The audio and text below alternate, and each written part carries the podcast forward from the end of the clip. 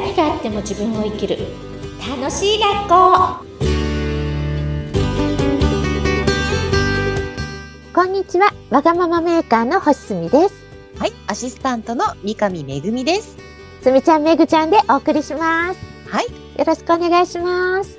今日は赤いね、セーターがお似合いですね。ありがとうございます。めぐちゃん今日白で紅白で。紅白でいいですね。めでたいですね。はい。えー今日は、あのーね、えー社内でいろいろ、やっぱなんだろうな、環境とか、うん。えーお仕事の内容もそうですけども、やっぱ働く環境っていうのもね、えーたくさんの中でいると大切なのかなって感じるんですが、はい。さあ今日のテーマはすみちゃん何でしょうか？はい。サイレントトラブルメーカーとはというテーマでお送りしたいんですが、はい私自身があの自走組織育成コンサルタントで、会社の結構内部に入り込むのが、あの、延べ60社ほどわお、すごい。やらせていただいて、あの、割とよく起こる事例なんですよね。あ、うん。へえ、ちょっはいと気になります。サイレントトラブルメーカあ、そうなんです。あの、トラブルメーカーって言葉は皆さんご存知だと思うんですね。ー。で、すぐ怒り出すとか、うんなんか、いつも休んでばかりいるとか、目に見えてわかるトラブルメーカーはわかりやすいんですけど、サイレントトラブルメーカーって、仕事もすごくできて、上から、会社からの評価も高い人の中にいるんですよ。ちょっと見抜けなさそうなね、難しそうですね。そういうこと？そうなんですよね。で、私が入る会社って、あの、社員30名前後の会社さん、まあ、小さい会社が多くて、あの、大手じゃないので、うんあー会社の経営陣とその社員との距離がすごく近いんですうんね。はい、ではい。大手ではそんなに起こらないと思うんですが、中小企業ならではの事例だと思うんですけど、はい。あの、定着しないんですよ、人がね。で、うんその社長とか人事の人がいるとしたら人事担当者とかが、全く今の若い人は根性が足りないとか、今の若い人は嫌なことあるとすぐ辞めるとか、こう、辞める側を悪く言っちゃうんですよ。よく聞きます。はい。で、うんそういう場合もあると思うんですよ、もちろん。はい。だけど、よくよく私が入って、こう、聞き取りをしてみると、うんたった一人のサイレントトラブルメーカーのせいでそれが起こってるってことが、まあ、しばしばありまして、はい、はい。具体的に。悪気なし、悪悪気なし。は一切なしで、本人も一生懸命やってるんですけど、はい、あの、その人はね、みんな、皆さんありますよ、あの承認欲求っていうのは。誰でもあるんですけど、強烈な承認欲求、行き過ぎた承認欲求を持って仕事をして仕事ができる人は要注意で、うん。うん。あの、何ですかね。自分がすごくできないと、こ、怖いんですよね。できてない自分が怖い。そう。あの、うん評価されなくなる、自分の生きる価値がなくなるぐらいの恐怖を持っているので、うんうんあこう、無意識に、こう、人を教育してるふりして、こう、追い詰めたりとか、うん。うんうんうん、しちゃうんですよね。深層心理で。はい、はい、はい。うん。で、自分が会社を良くするんだとか、うんうん自分がこうするんだっていう発信もするわけなんですが、そうやってこう情熱持って自分がこうしたいんだ。もう今の若い人を自分が育ってあげるんだみたいな情熱の人がいなくなった方がうまく育ったりするんですよ。まあ、自由にね、そうそうそうそう。のびのびとね。そう。結構このサイレントトラブルメーカーっていうのは、しばしば起こることではあるけど、社会一般的じゃないのかなと思って今日話してみようかなって思いました。ああ、考えてみたらそうかもしれないですね、うん改めて。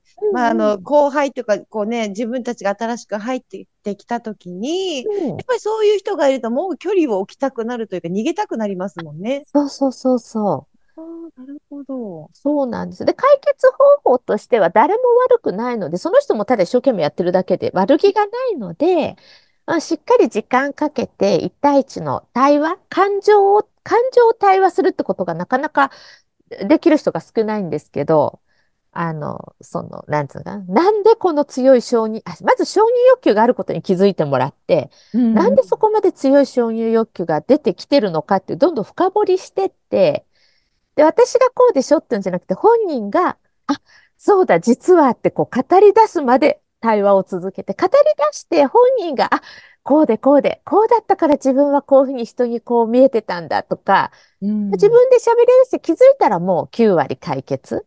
へうえ。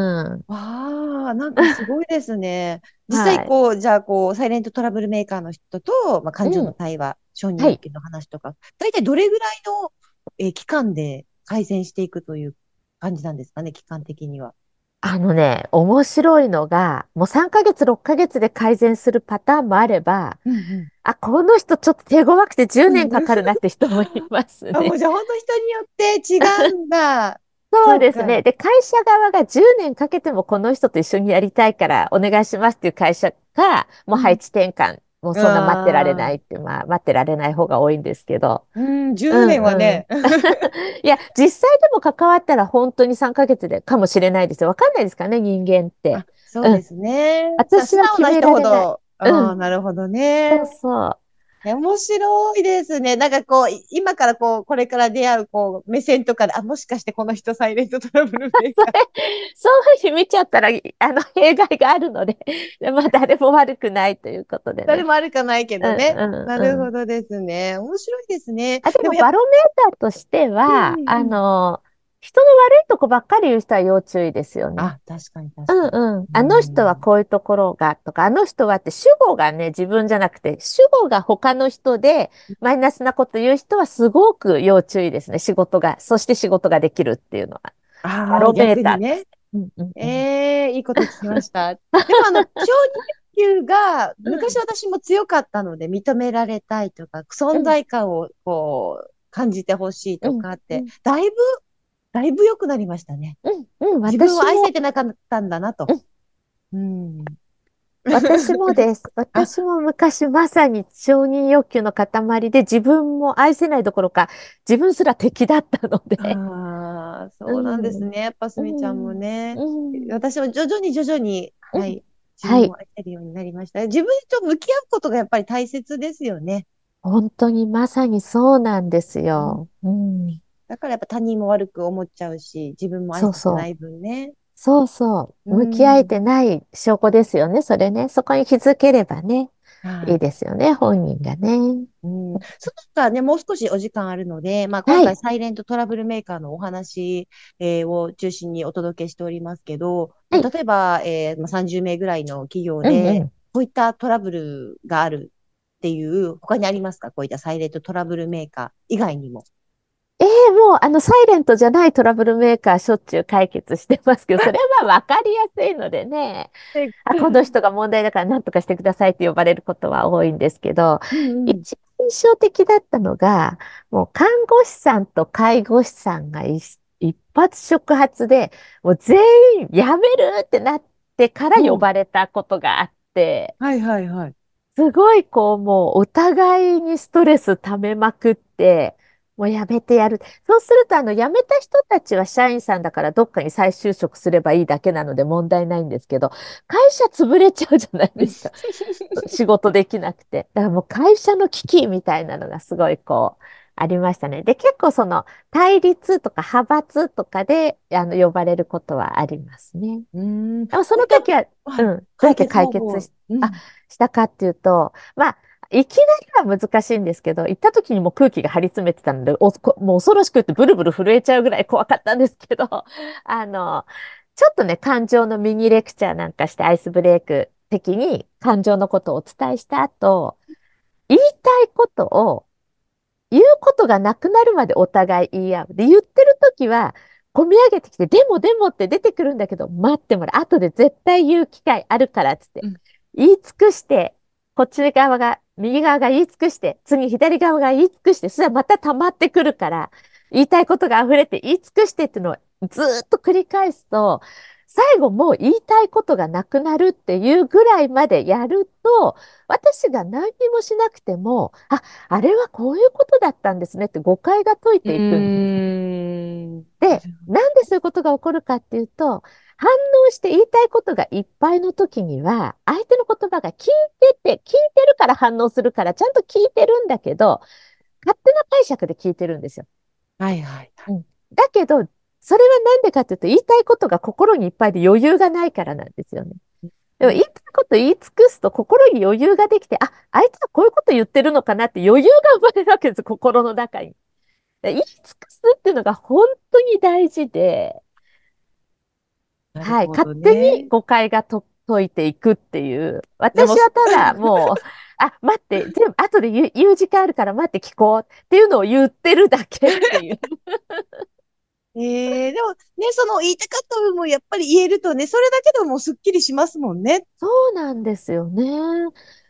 それができるファシリテーターもね、育てたいんですよ。ああ、なるほどね。そう、忙しいですからね、すみちゃんのね。どうしてもどっちがいい悪いで二元思考で考えちゃうし人が多いから解決できないのかなと思います。どっちも正ね。解っていううん。概念を広めたいですね。そう、ジャッジは良くないですうね。ん。私も学んでます。好きはい。嫌いはいいですけどね。でうん。そうですね。好き嫌いね。はいいですけど、判断はね、決めね。るっていうね、ちょはい。っと凝り固まってるかなっていうふうにも感じます。はい。はい。さあ、今日はサイレントトラブルメーカーでお届けしました。中心にお話。こうなんかね、きっとあのね、今聞いてるリスナーさんの中でも、あ、うんこういった、こんな人いたなとかっていうのがもしかしたら思い浮かぶかもしれません。うん。もしかしたらね、こういったサイレントトラブルメーカーの可能性もあるかもしれないなっていう片隅にちょっと置いていただきたいなっていうふうに感じました。はい。はい。すみちゃん、本日もありがとうございました。ありがとうございました。